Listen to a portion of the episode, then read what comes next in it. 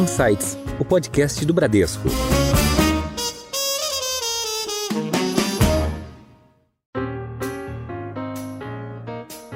Então, existe no Brasil essa ideologia da provisão estatal da educação. Né? Isso está entranhado um pouco na nossa cultura. Né? É, do meu ponto de vista, quer dizer, o ponto de vista que eu tenho defendido, quer dizer, é nada contra a provisão estatal, mas ela não pode ser um monopólio.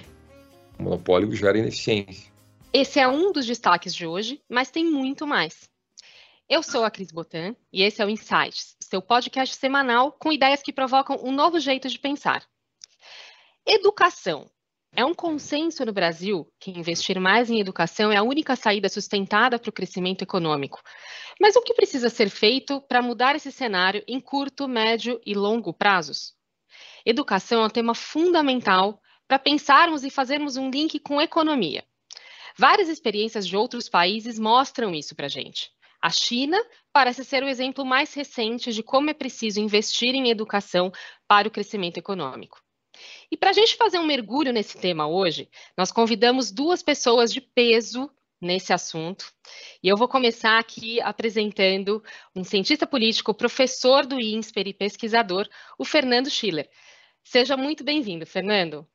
Tudo bem, Cris? Prazer estar com vocês aqui, contigo, com o Marcelo. Vamos, vamos bater um bom papo aí prazer é todo nosso. Obrigada aqui pela sua incrível participação. Já agradeço de antemão. E comigo hoje, eu nunca fiz um podcast com ele, mas ele está sempre aqui com a gente, nosso convidado de carteirinha, o nosso economista-chefe da Bradesco Asset, Marcelo Toledo, que eu sou muito fã e vai com certeza brilhantar também esse tema aqui com o Fernando. Bem-vindo de volta ao Insights, Marcelo. Cris, um prazer aqui participar pela primeira vez do podcast que você criou lá atrás.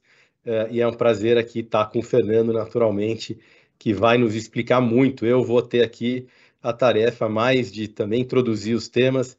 E aqui, Fernando, mais uma vez, muito obrigado aqui pela sua participação. Maravilha, obrigada, Marcelo.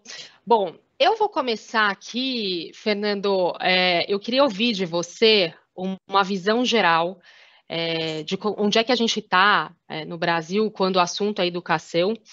É, é, possível fazer um diagnóstico sobre em que estágio a gente está e onde a gente precisa chegar, o que, que a gente precisa fazer, em quanto tempo. Eu queria um overview aqui de educação sob o seu ponto de vista, dado é, todo a pesquisa e todo o investimento que você tem durante esse tempo é, sobre esse tema.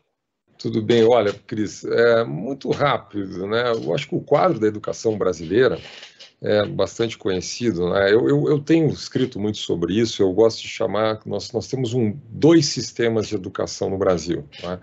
É como se a gente tivesse dois mundos da educação no Brasil. Um que é o mundo da chamada educação pública, que a gente chama pública, mas na verdade no Brasil é o modelo da educação estatal, que é basicamente, e aqui eu estou falando do ensino básico, que é o ensino fundamental e o ensino médio, ele abrange aproximadamente, vamos lá, estou arredondando um pouco aqui, 85, 86% dos alunos brasileiros. Né?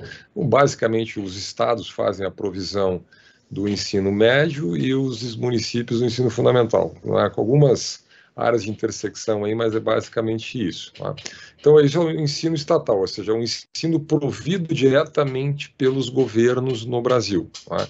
Aí nós não estamos bem, realmente a gente não está bem, e tem outro sistema, que é o sistema privado, que é basicamente 15%, arredondando aqui, dos estudantes brasileiros, aonde o Brasil está, vamos assim, está num patamar médio global, também não é tem, tem, muita disparidade, tem escolas de elite, escolas de menor qualidade, mas no geral é um resultado bastante superior ao das redes eh, públicas barra estatais tradicionais. O que leva a uma definição que eu tenho utilizado muito, às vezes provocativamente, mas é meio para a gente chacoalhar um pouquinho esse debate, que é um, um, um sistema de apartheid, quer dizer, um sistema que muitas vezes chega a ser quase segregado, né, que produz resultados muito diferentes, né, e que vai afetar o problema clássico brasileiro, que é o problema da desigualdade, né, que é o problema da desigualdade, como os alunos chegam, as chances que os alunos chegam no vestibular, no mercado de trabalho, e, e assim por diante. Né. Então, se a gente comparar, por exemplo, no PISA, o Brasil, na média, ele tem uma posição ruim, né, a posição, o Brasil está entre as 20 piores posições no, no, PISA, são 79 países, o Brasil está muito perto ali da Argentina, não muito longe do Peru, quer dizer, numa posição, é, matemática, por exemplo, ocupa 70 posição, e, e o mas o, o, fato é que, se a gente for separar isso no PISA, separar isso no PISA entre os alunos egressos da rede privada e as, os alunos egressos da rede, das redes públicas estatais, você vai ver dois Brasis. É quase como o Marcelo deve se lembrar bem o conceito da Belinja, depois se usou, se não me engano, era do professor Edmar Baixo, da Belinja. Tem a Bélgica e tem a Índia. Agora a Índia foi cresceu, não dá mais para usar muito esse, esse conceito, mas o que acontece é isso, que seja, os alunos da rede privada brasileira, no PISA, eles estão muito perto da média americana. Né? Os alunos que, da rede pública eles estão mais abaixo ainda do que a média geral do país. Então, ocupam as últimas posições. Essa é a situação do país. Obviamente tem uma variação dentro do, dentro do país. Né? Alguns estados performam um pouco melhor do que outros. Não é? A gente tem, isso varia ao longo do tempo, vai variando um pouco.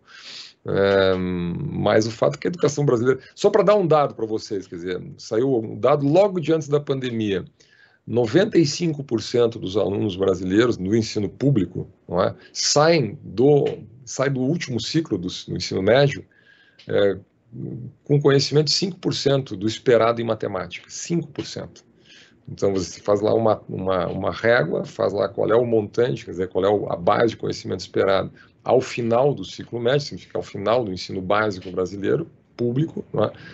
95% de déficit. Então, é uma situação bastante complicada. O último dado que saiu agora da PNAD contínua de educação do IBGE, acho que faz questão de 10 dias atrás, mostrou um outro dado preocupante também, quer dizer, você tem uma enorme evasão do ensino médio, quer dizer, o Brasil consegue universalizar eu não estou aqui, nesse ponto eu não estou falando em qualidade, universalizar o ensino fundamental, mas quando chega no ensino médio você tem uma, uma, uma forte evasão, perde, perde, perde 10 milhões de estudantes se perdem, é?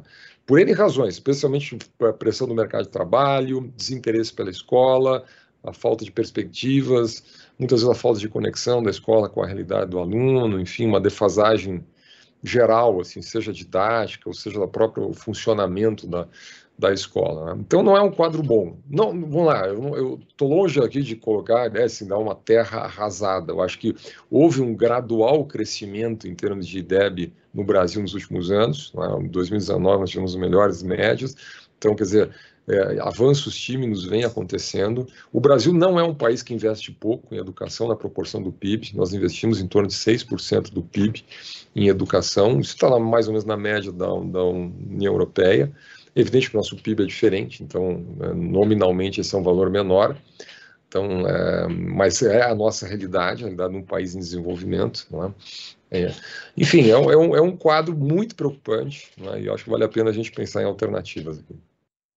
Ô, Fernando, eu até queria aproveitar, você falou os dados aí do Brasil. Você tem um benchmark de, de dados muito diferentes quando a gente fala de evasão, quando a gente fala do nível de aprendizado no final do período? Você tem uma comparação para a gente entender o quanto isso é preocupante, obviamente, além dos números, né? Olha, eu diria assim, vamos lá, alguns dados complementares, mas basicamente são esses, né? Dizer, o Brasil tem hoje 53% da população como um todo é, com ensino médio, com ensino médio. Né? Nessa última PNAD é a primeira vez que isso passa de 50%. Então, é, o Brasil vem avançando lentamente nas novas gerações em termos de nível de escolarização. Né? Há um crescimento, houve uma redução de meio por cento de um ano para o outro da, taxa de analfabetismo. Isso, obviamente, nas novas gerações, o país vai recuperando terreno perdido. É? É, o, o, país melhor posicionado na América Latina, em PISA, só para ter uma ideia, assim, benchmarking da região, é o Chile. É? O Brasil está num, num, você está numa região ali perto da Argentina, do Peru, então é um, é, uma, é um, degrau abaixo, abaixo do Uruguai, abaixo de outros países que têm uma performance melhor. É? Enfim, é um, com grandes disparidades regionais. Né? No ensino médio, a evasão maior entre alunos ah, homens, ah, né? por quê? Porque a pressão do mercado de trabalho é maior. Né? Tanto é que nós temos mais alunas mulheres na, no ensino superior no país. Né? Obviamente, isso reflete uma condição socioeconômica. É, obviamente, isso é muito maior. Para ter uma ideia, os dados de analfabetismo, acho que eles dão uma referência da disparidade regional no Brasil. Se você comparar, por exemplo, Sudeste com Nordeste, taxa de analfabetismo no Nordeste é quatro vezes maior do que no Sudeste. Então, tem disparidades regionais muito, muito grandes no Brasil. Né? Mas mesmo estados que têm uma condição econômica robusta, como é o caso de São Paulo, por exemplo, o desempenho no IDEB não, não sai muito da, da média. Dizer, então, né? E você tem casos, por exemplo, na minha cidade natal, Porto Alegre, por exemplo, no ensino fundamental, você tem um resultado de DEB muito frágil, muito fraco, mesmo tendo, sendo redes que pagam bem, que tem padrão de professores com, com pós-graduação, com mestrado, mesmo com doutorado, bastante robusto, não é? mostrando que muitas vezes não é a qualificação acadêmica que vai resolver o problema, é um problema estrutural de incentivos, né, de gestão do sistema como um todo, que leva a esses resultados.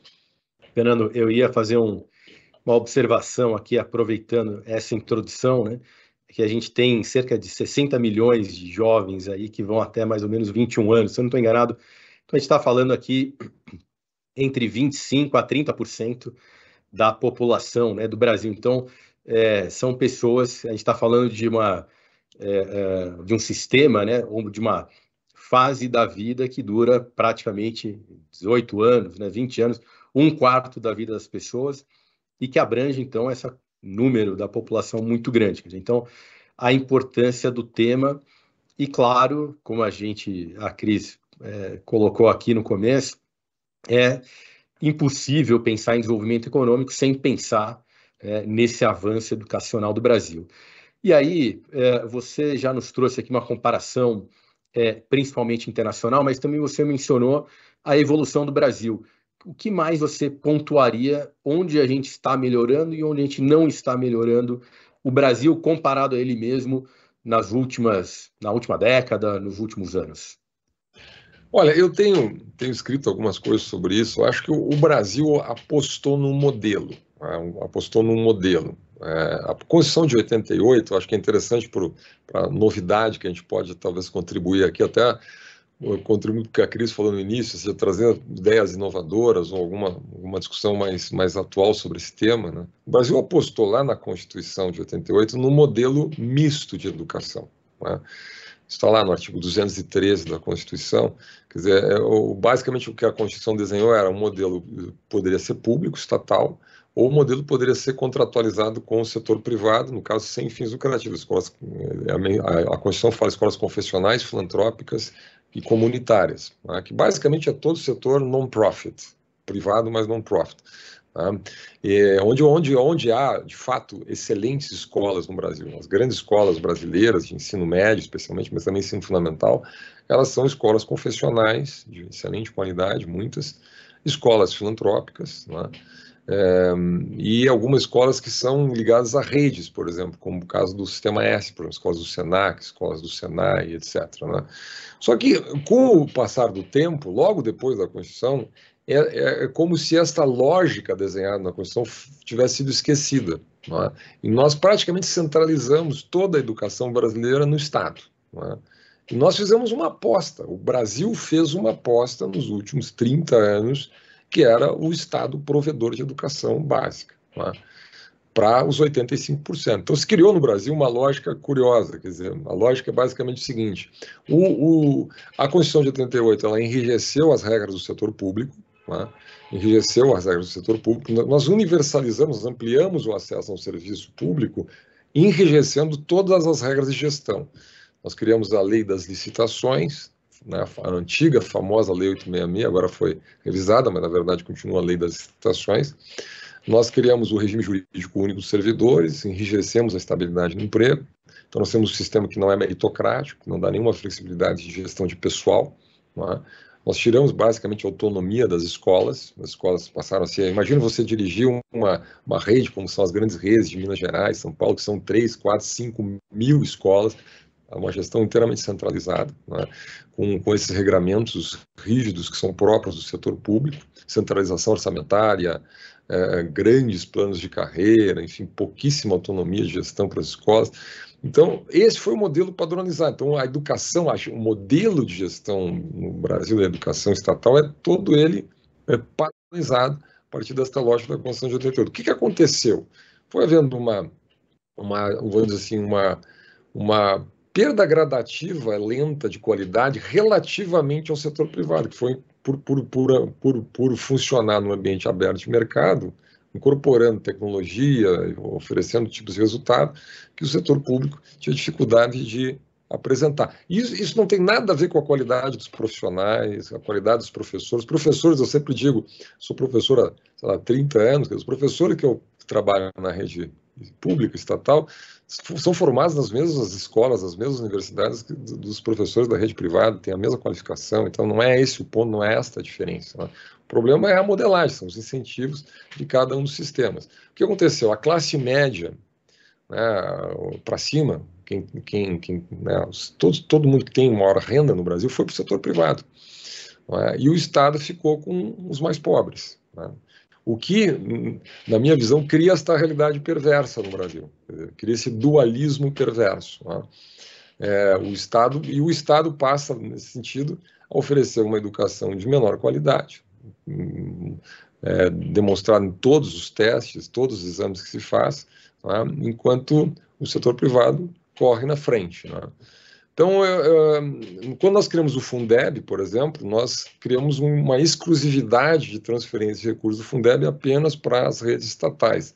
Em 2020, nós introduzimos o Fundeb na Constituição, tornamos o fundo permanente, criamos uma cláusula, inclusive, no Fundeb, de 70% dos recursos do fundo apenas é, para funcionários do público, para servidores públicos, e a totalidade do fundo exclusiva para as escolas de provisão estatal. Então, se uma prefeitura das 5.500 cidades brasileiras ou algum estado dos 27 estados do Brasil quiser fazer uma parceria com o setor privado, na lógica que a Constituição autorizou, né, escolas confessionais, comunitárias, etc., não pode fazer com recursos do Fundeb, porque está vetado na, na, no regramento do, do fundo. Né? E obrigatoriamente ele precisa gastar, mesmo que, vamos supor que o município gastasse só 60% ou 55%, ou 65% com funcionários públicos, tem, ele é obrigado a gastar 70%. Nós forçamos o investimento. Né? No final do, do, ano passado, no ano retrasado ainda, se a gente olhar, pesquisar, nós vamos acompanhar os, os abonos do Fundeb, que são recursos que são colocados no final do ano só pra, para os professores, simplesmente para cumprir a cota lá dos 70%. Eu estou desenhando esse quadro para dizer o seguinte: nós apostamos nesse modelo. Né?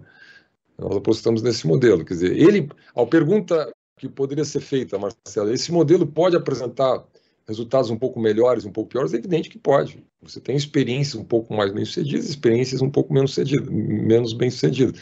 O Ceará, por exemplo, é um, é um, estado que tem uma experiência um pouco melhor, um, um mais bem-sucedida. É? Outros estados, o Paraná teve resultados mais consistente nos últimos anos, o Estado do Espírito Santo teve alguns bons resultados, porque mesmo, mesmo no sistema ultracentralizado rígido, você pode, ao longo do tempo, produzir algumas melhorias. Né? Eu estou longe de dizer aqui que o, o setor público necessariamente fará uma má provisão. Eu estou dizendo que é muito difícil que isso aconteça, porque se a gente fizer uma, uma pintura mais ampla, um quadro mais amplo, nos últimos, sei lá, 20, 25 anos, é esta conclusão que o país foi chegando sobre a provisão estatal de serviços públicos.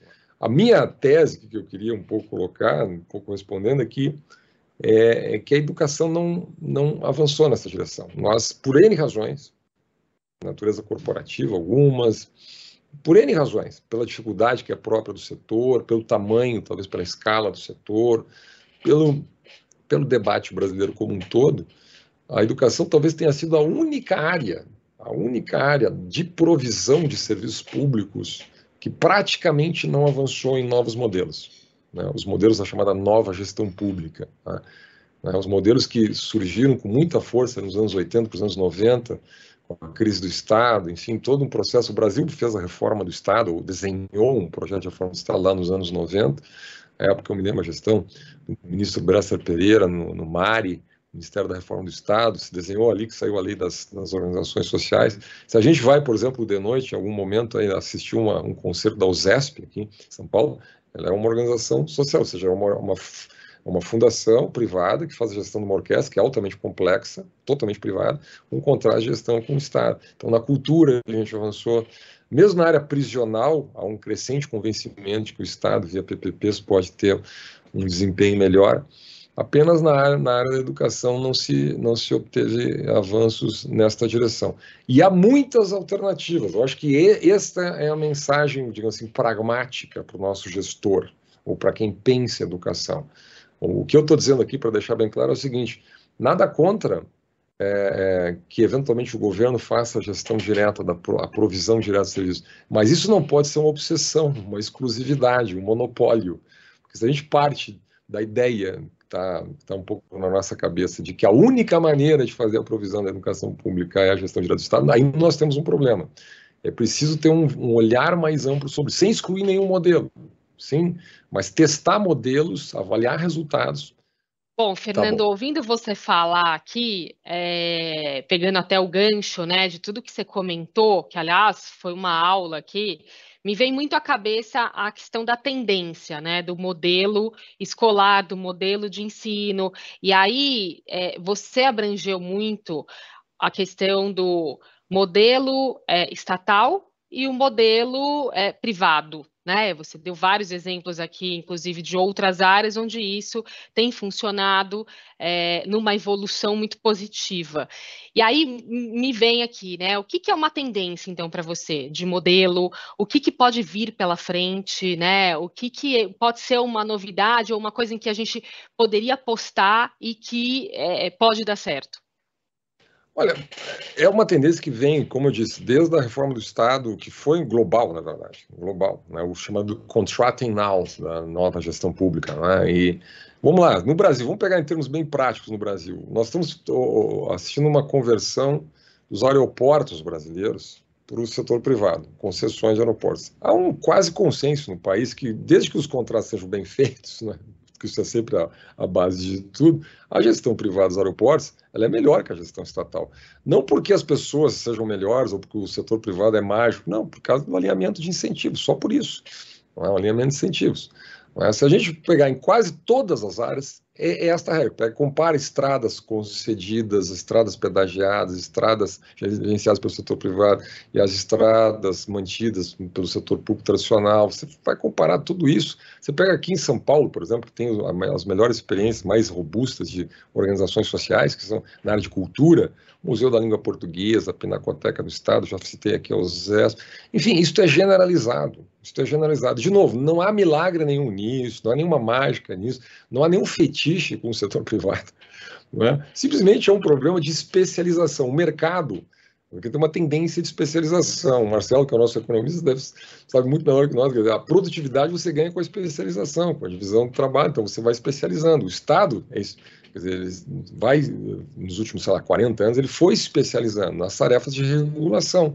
Mistério, eu, eu até não posso deixar de mencionar, Fernando, aproveitando aqui a sua, a sua deixa, da Fundação Bradesco, né? Que ela tem exatamente esse, esse papel hoje, né? Uma entidade sem fins lucrativos e que busca essa essa parceria do setor privado para fazer o desenvolvimento de, de, educação aqui no país, né? Que é, é, é nessa linha que você está comentando. A Fundação Bradesco é um excelente exemplo, não é? A única, o único ponto que eu estou colocando é que a Fundação Bradesco, que ela faz, ela oferece um serviço que é público, porém não estatal. Ela atende uma camada populacional de menor renda, ela oferece uma educação privada sem as amarras burocráticas do Estado, porque é da natureza dela, como instituição privada, transfere possivelmente boa parte, até da tecnologia de gestão da própria organização Bradesco lá para o terreno da educação. Então tem, e, é, enfim, é um pouco essa lógica.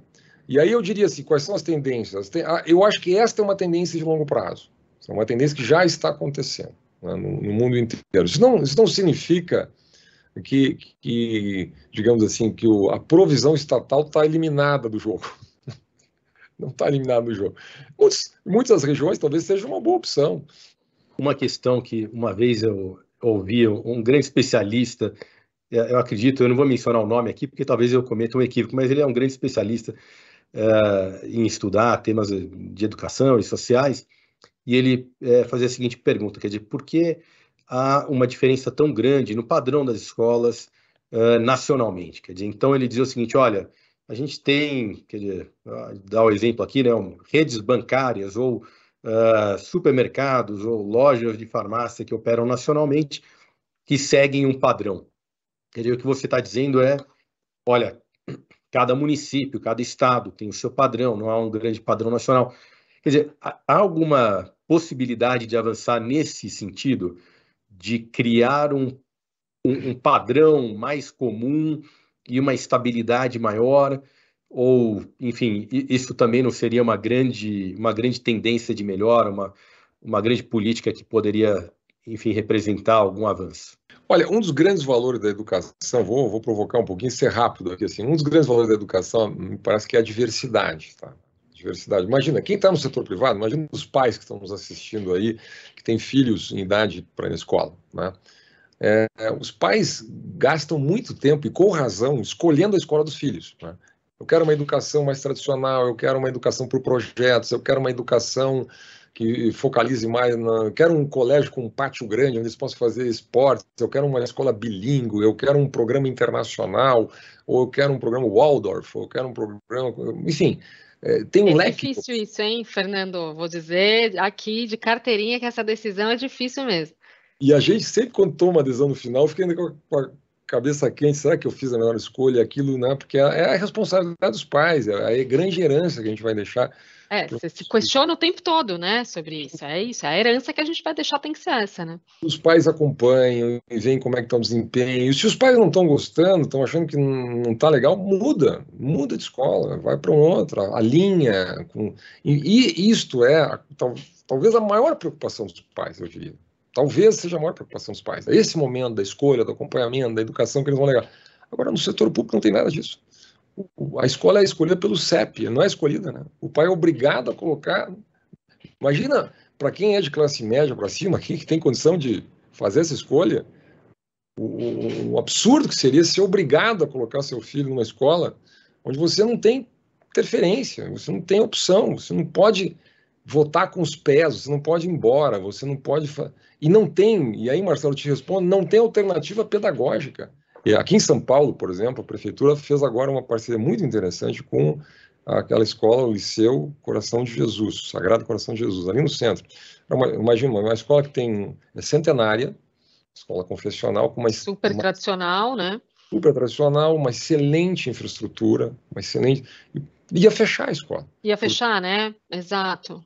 Ia fechar a escola. Imagina o seguinte: ia fechar a escola, uma escola tradicionalíssima, uma excelente infraestrutura, mas como localizada numa região que se degradou, na Cracolândia, etc., uma série de problemas no centro de São Paulo, a prefeitura fez o óbvio. Ela faz um contrato de gestão, traz um termo, se não me engano, um termo de fomento pela Lei 3019, e onde ela permite que 500 alunos no primeiro momento, que egressam da rede pública, estudem numa excelente estrutura, com uma escola centenária, etc. Bom, isso está previsto pela Constituição, isso é uma diversificação de modelos, então, quer dizer, agora, é óbvio que isso pode ter escala, é óbvio que isso uhum. pode ter escala. Né? Ô, Fernando, e, na, e, nesse ponto, na sua visão, em que fase a gente está para isso se tornar uma realidade aqui no Brasil? A gente está vendo alguns exemplos, que é o que você trouxe agora, mas em que estágio a gente está? Você acha que isso é possível num curto prazo da gente ver evoluir um pouco mais? Eu acho que eu acho que existem assim muitas inovações, eh, algumas experimentais em curso. Né? O Estado de Minas, por exemplo, fez um projeto recentemente, o um projeto Somar, que tem essa loja, são três escolas é, que via também Lei 3019, então são escolas públicas tradicionais, mas com a gestão privada a partir de um certo momento, todas essas experiências precisam ser avaliadas, elas não, não têm uma varinha mágica para resolver. É? Algumas são feitas com boa modelagem, outras. É muito importante. Eu tenho, eu tenho, eu sou muito rigoroso até nas nossas aulas e nós, dizer, se não fizer uma boa regulação, é melhor não fazer. Né? Essas coisas precisam ser bem pensadas, precisa analisar benchmark, precisa saber, pronto, tem que saber com quem com quem contrata, quem parceriza, como é que faz a seleção, qual é o valor per capita, né, seja por aluno, tem que ter modelos de acompanhamento muito rigorosos, tem que ter exigências básicas, obviamente são comuns à rede pública, até na linha que o Marcelo colocou, enfim, tem muitos cuidados que precisam ser tomados, mas tem que respeitar a lógica do, do, parceiro privado. Ele, por exemplo, não você fazer a contratualização, né, mas do outro lado impor uma série de normas que são do setor público que acabam tirando digamos assim, o, o, grande bônus, a grande vantagem que tem a gestão privada, que é ter a maior flexibilidade. Ou seja, no fundo, se muda a accountability da área meio para a área fim. Você vai exigir resultados, você vai dar flexibilidade no, na área meio, no, né, na regra do jogo, digamos assim, mas você vai exigir resultados na ponta né, e vai premiar resultados.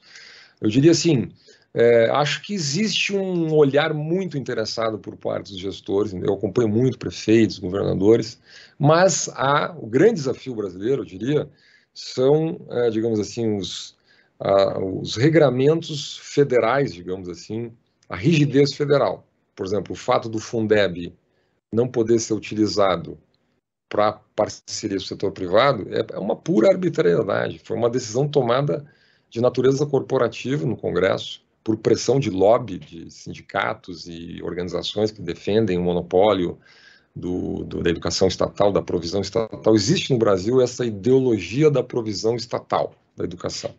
Né? Isso está entranhado um pouco na nossa cultura. Né? É, do meu ponto de vista, quer dizer, o ponto de vista que eu tenho defendido, quer dizer, é nada contra a provisão estatal, mas ela não pode ser um monopólio. O monopólio gera ineficiência.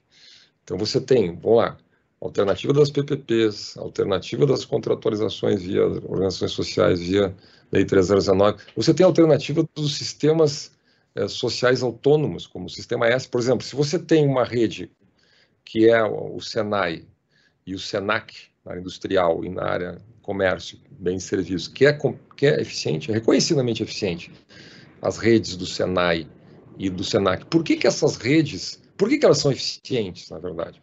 Porque a gestão lá na ponta tem financiamento público, tem a contribuição né, empresarial para o sistema S, mas a gestão na ponta é privada.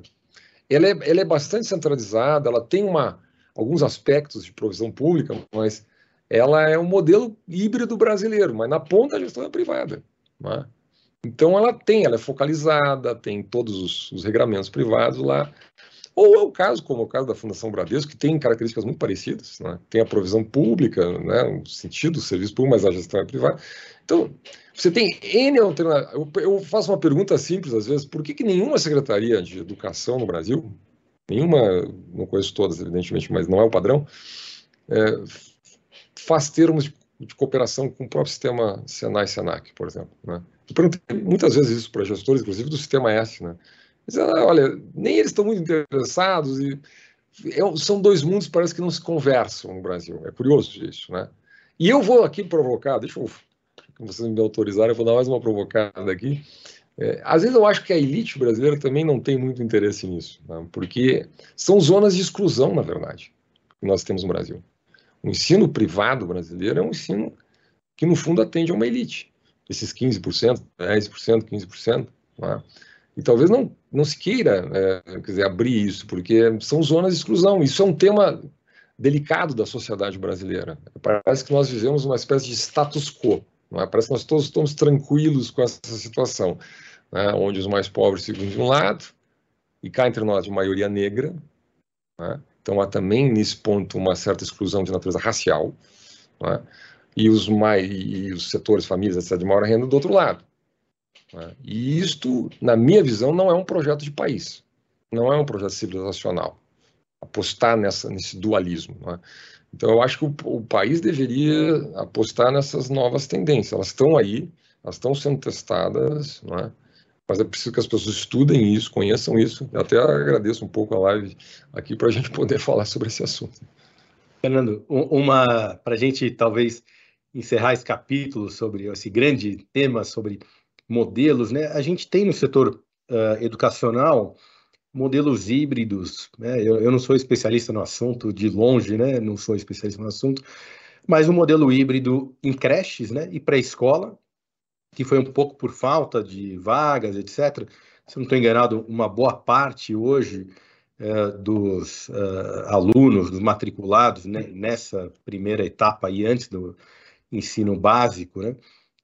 tem escolas privadas uh, provendo o serviço de forma contratadas pelo serviço público, pelo setor público de alguma forma, e a gente tem no ensino superior também né, com ProUni, FIES, também uma, né, eu chamaria de uma parceria público-privada.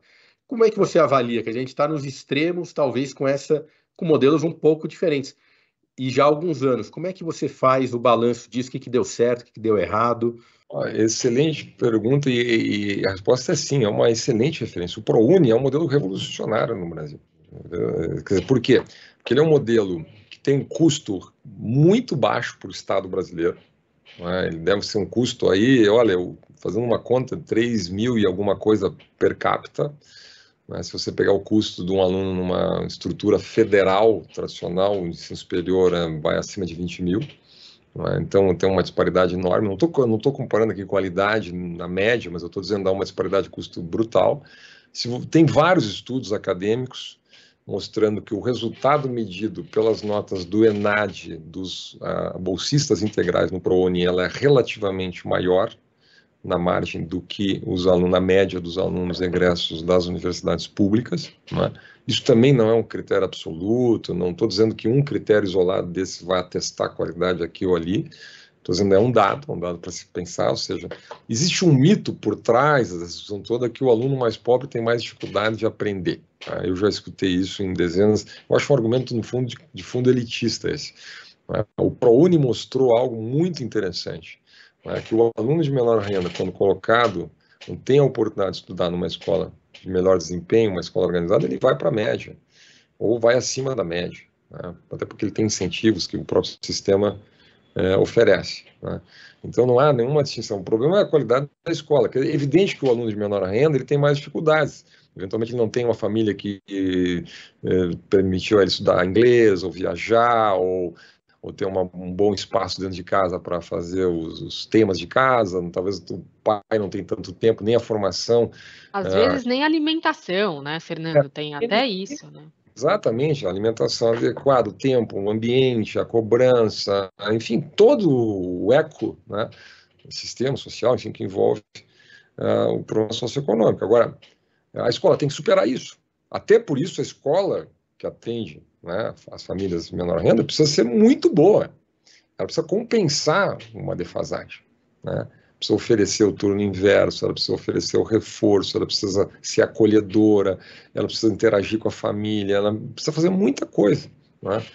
Porque senão a evasão é brutal. A evasão é brutal. Né? Então, assim, eu, eu, assim, eu não desconsidero o, fa, o e mais o que eu disse assim, o fator que a gente controla é institucional, é a qualidade da educação.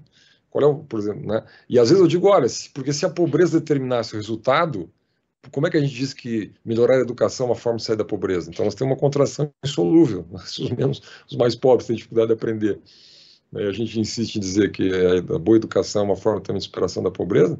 Então tem uma contradição aí. É óbvio que a escola pública ela tem uma enorme responsabilidade, até porque ela lida com uma situação social muito adversa. Agora, vamos lá. É, a mim parece né, que, que a, a, responsabilidade brasileira é, é essa, é apostar nesses novos modelos, né, apostar nesses novos modelos que podem oferecer é, resultados mais promissores. Né. Bom, Fernando, ouvindo você com todos esses modelos, essas, é, é, essas iniciativas, né, modelo de incentivo, especialização, enfim, você falou sobre diversas coisas.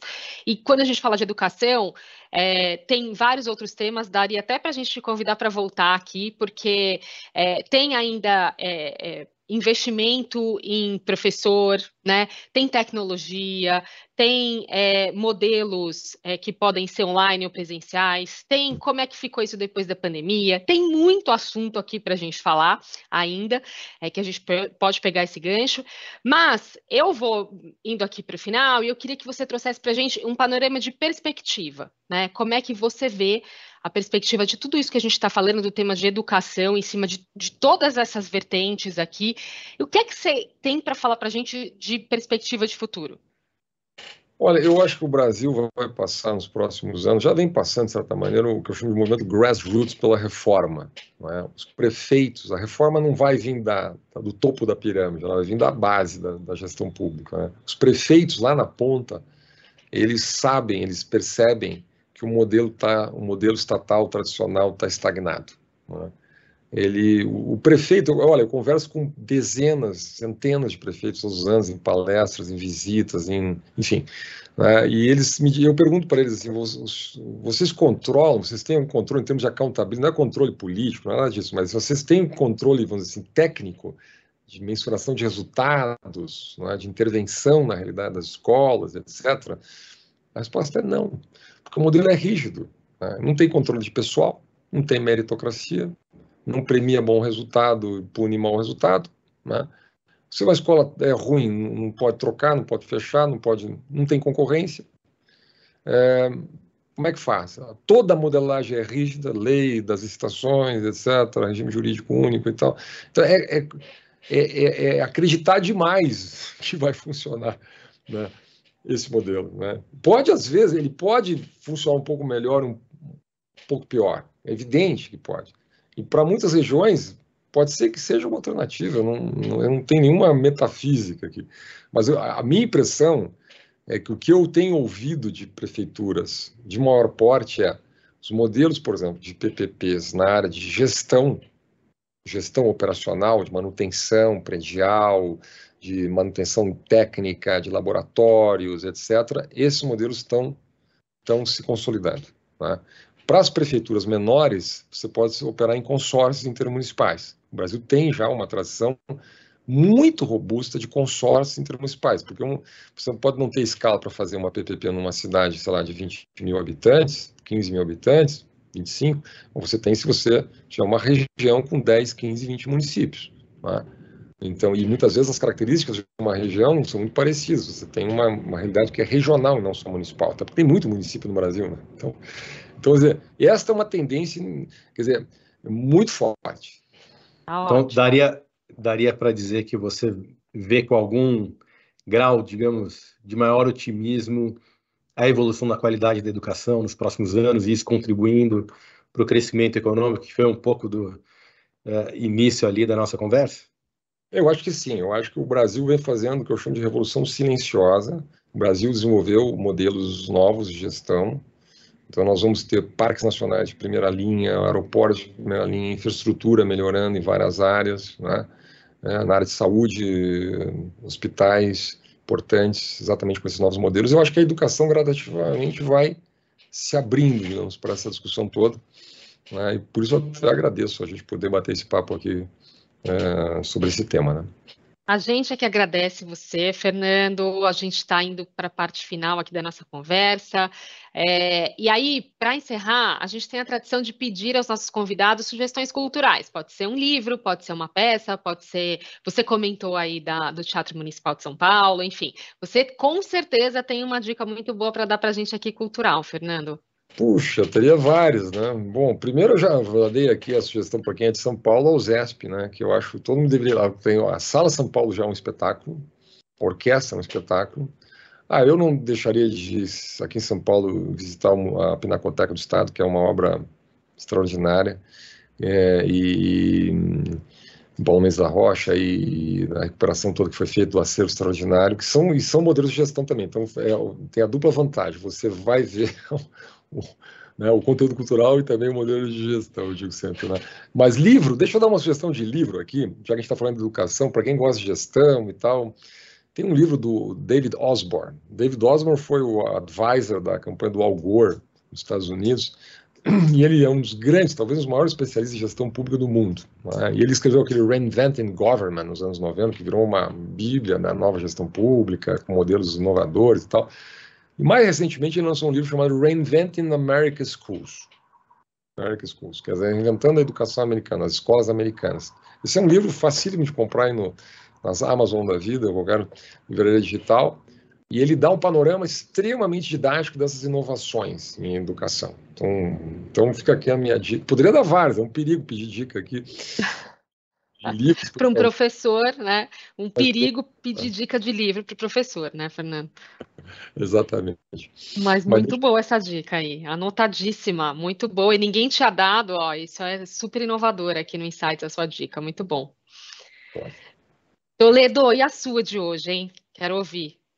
Não, a, a, minha, eu, assim, eu tive a felicidade, né? Até agradeço aqui uh, ao a Cris, a, ao Fernando, a oportunidade de poder ter feito esse podcast sobre educação que eu tive que estudar muito. Então, eu acho que a, a minha dica não é tanto de um livro, ou de, mas para que as pessoas naveguem em diferentes institutos, fundações, é, mesmo censo escolar, dados que várias organizações têm trazido, e eu fiquei muito impressionado, bem impressionado, quanta gente tem trabalhado nesse tema. E eu acho que é, tem coisas que a gente consegue ver, eu não vou mencionar aqui, ele tem tanto institutos é, públicos ou sem fins lucrativos, ou aqueles que são patrocinados por empresas. É só você procurar um pouco que é, tem muitas iniciativas boas que estão sendo feitas e eu acho que isso é algo bastante importante que todo mundo, talvez que se interesse pelo tema, acompanhe. E, em particular, eu acho que ali é o censo é, escolar de 2022, você pode encontrar, dar um Google ali, e também é, outras uh, uh, fontes de informação uh, que trazem esse retrato do ensino básico e do ensino brasileiro, que são bastante importantes aí para a gente acompanhar. E também trazem o que tem de bom e o que tem é, para melhorar. Com vários pontos de vista diferentes, né, Toledo? Muito bom, excelente essa essa, esse link aí com o nosso tema de hoje, né? Bom, Fernando, super obrigada pela sua participação aqui no Insights, foi incrível, aprendi pra caramba, assunto super relevante aqui para a nossa economia, para o nosso dia a dia, para investimento né, na, na, na educação, para investimento até com como possibilidade aí das empresas, como você mencionou aqui ao longo do nosso episódio. Então, queria agradecer que você abrilhantou o nosso dia aqui hoje. Super obrigado, fico à disposição de vocês. E ficamos em contato. Grande abraço. Obrigada, Toledo. Obrigado. Obrigada a você pela participação, viu? Super obrigada. Obrigado, Cris. Obrigado, Fernando. Até a próxima. O Insights está nas principais plataformas de áudio e no Instagram, no perfil podcast.insights. Siga a gente, fique por dentro das gravações, dos bastidores e muito mais. Tchau!